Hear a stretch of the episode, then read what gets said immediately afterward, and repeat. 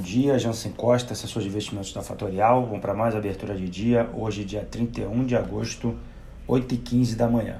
Os destaques nos mercados internacionais no final de semana ficaram pela questão dos protestos nos Estados Unidos.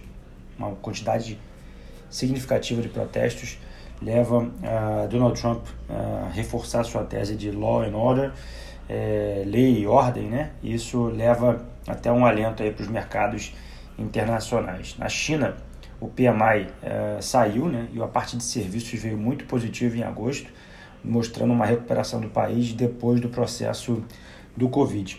No mercado, uh, internacionais levam também a, a, forte alta ainda, em função da, do que foi dito pelo Banco Central americano, uh, mostrando que deixar o dinheiro parado sem investimentos vai ser ruim e essa inflação de ativos vai continuar.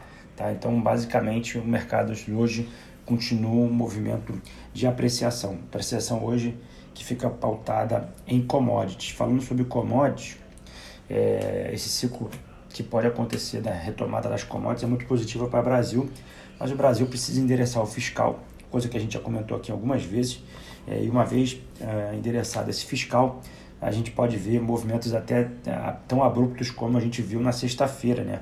a apreciação uh, do real frente ao dólar de maneira bastante forte é, na sexta-feira, um movimento bem, bem, bem, bem interessante, e se, se voltarmos a ter essa questão organizada aqui no fiscal, podemos ter a retomada aí do, do dólar para patamares menores, né?